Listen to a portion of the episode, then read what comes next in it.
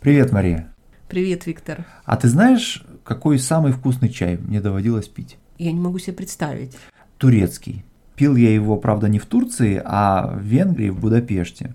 Вот. Но он был совершенно неповторимый, необычный. Ну вот мы пьем чай в чашках больших, да, а это была такая рюмка, ну как для, для водки, да, на 100 грамм, а вот, и этот чай был, не был слишком сладким, при этом не был как бы горьким, он был просто очень, наверное, насыщенным и очень ароматным из-за этого, и ничего а, вкуснее этого я не пил. Слушай, я очень люблю чай, но даже не могла себе представить, что нужно подумать в эту сторону Мгм. про Турцию. Слушай, вообще Турция в Европе это неотъемлемая часть Европы, и мы воспринимаем Европу как ну христианский Мгм. континент, Ну да? да. А сейчас там тоже есть мусульманские государства, а Мгм. вот если взять чуть-чуть дальше туда в историю, и если взять вот империи, то Турция единственная мусульманская империя в Европе, да? Но интересно, что она, в общем, она была неотъемлемой частью Европы. Мгм. Она, несмотря на то, что ее Европа пыталась отторгать, Ну да, да, да, да. как-то отрицать, Да, боролась да, с ней. да. А тем не менее, вот мне кажется, что она очень важна для Европы, для ее становления, для такой идентичности ее. В этом смысле показательная история Австрии. Ну, она тогда называлась Габсбургская монархия, Мгм. но при этом, в общем, империя она тоже Мгм. была, да. И вот статус, интересно, Австрии высокий был Мгм. не только потому, что у Габсбургов был титул императоров, но в том числе с военной точки зрения, она фактически таким щитом, крылом закрывала всю Европу от вот этой неудобной Турции. Да, ну дело в том, что, конечно, в середине 15 века османы, турки-османы завоевывают Константинополь, то есть столицу Восточной Римской империи или Византии, и на протяжении последующих нескольких столетий они завоевывают Юго-Восточную Европу, да, и ну вот на пороге Центральной Европы, то есть дважды они осаждали Вену, то есть столицу Габсбургской монархии. Ну, да. смотри, они Вену осаждали достаточно уверенно вплоть до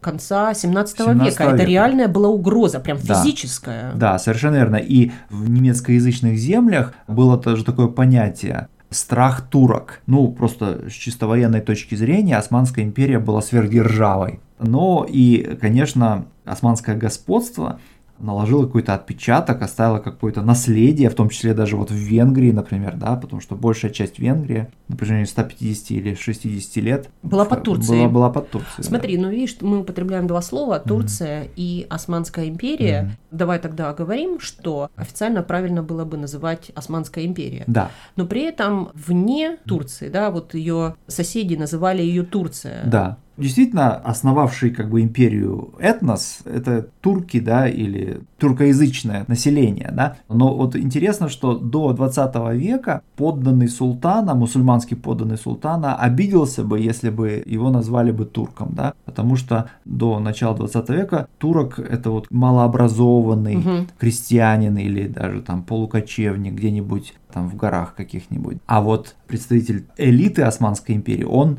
Османли, подданный османского султана. Ага. Понимаешь? Да, интересно. Кстати, про Константинополь, Мгм. про столицу Мгм. Турции. Ну, сейчас она называется Стамбул. Да. Но интересно, что в течение имперского периода, да, это конец 13 века Мгм. до 20 века, ну, 30-е годы, Да, да, да. город продолжал называться Константинополь. Вот Да. как они его завоевали, он Мгм. был Константинополем, столицей предыдущей греческой империи, да, они его не переименовывали. Они продолжали его называть Константинополь. Единственное, что вот откуда вот это слово Стамбул возникло, это вот они настолько его почитали, да, что Мгм. когда они говорили в городе, они Да. имели в виду только вот эту конкретную столицу. И слово Стамбул Да. в буквальном смысле, то, что по-английски Истанбул, Мгм. означает в городе. Видишь ли, Константинополь в период османского господства был крупнейшим городом, метрополией, понимаешь, того периода, значительно превосходившим в какой-то момент крупнейшие города Западной Европы, да, то есть там было полумиллионное или, может быть, даже по некоторым оценкам более чем полумиллионное население, в то время как В Париже, например, могло быть еще там только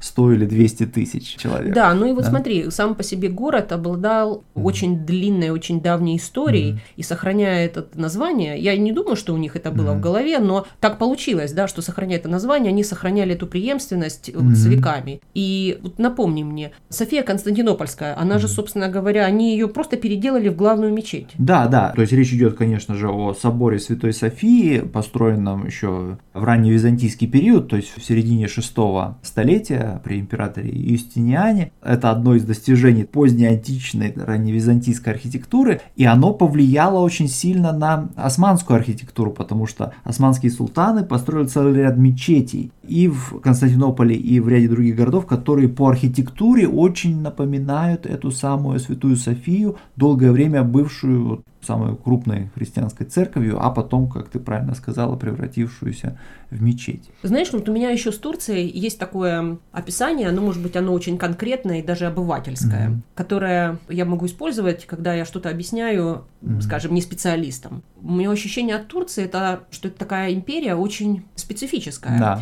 Поскольку она не обладает границами в том mm-hmm. смысле, в котором даже в средневеку, с точки зрения средневековья, mm-hmm. где мы можем говорить о пограничии, да, когда не конкретная линия, а целая зона mm-hmm. пограничная, ну, да. она может быть ничейной, она mm-hmm. может быть нейтральной, она может быть подвижной. Но вот если мы говорим про Турцию или Османскую империю, то мы говорим о такой империи, которая обложена подушками. Mm-hmm. Вот непонятно, где конкретно начинается вот именно Османская империя. Вроде mm-hmm. бы это вассал, то есть mm-hmm. зависимое какое-то да. государство. Да. Вроде бы тут какой-то тоже договор ага, о защите. Ну, да. И потом ты чувствуешь, что ты уже в Турции. А да. где именно вот да. наступил этот постепенный переход да. между, может быть, сказать, колониями, ага. а может быть, даже нельзя сказать в прямом смысле слова ну, колониями. Да. Где этот переход происходит от границы, вот, собственно, к телу Турции, ага. неизвестно. И вот у меня этот образ империи, вокруг которой зависимые государства, как подушки.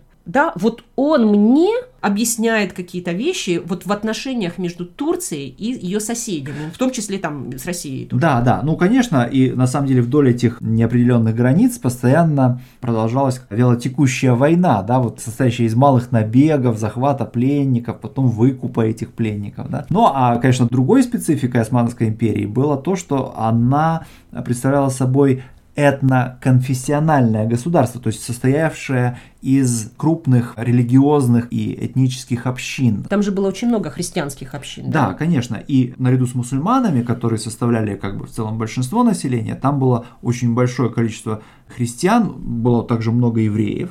И христиане тоже были разные, да, то есть большинство христиан были, естественно, православные, но там были и армяне, и армяне э, причем тоже делились на католиков и, значит, армян монофизитов, ну и так дальше.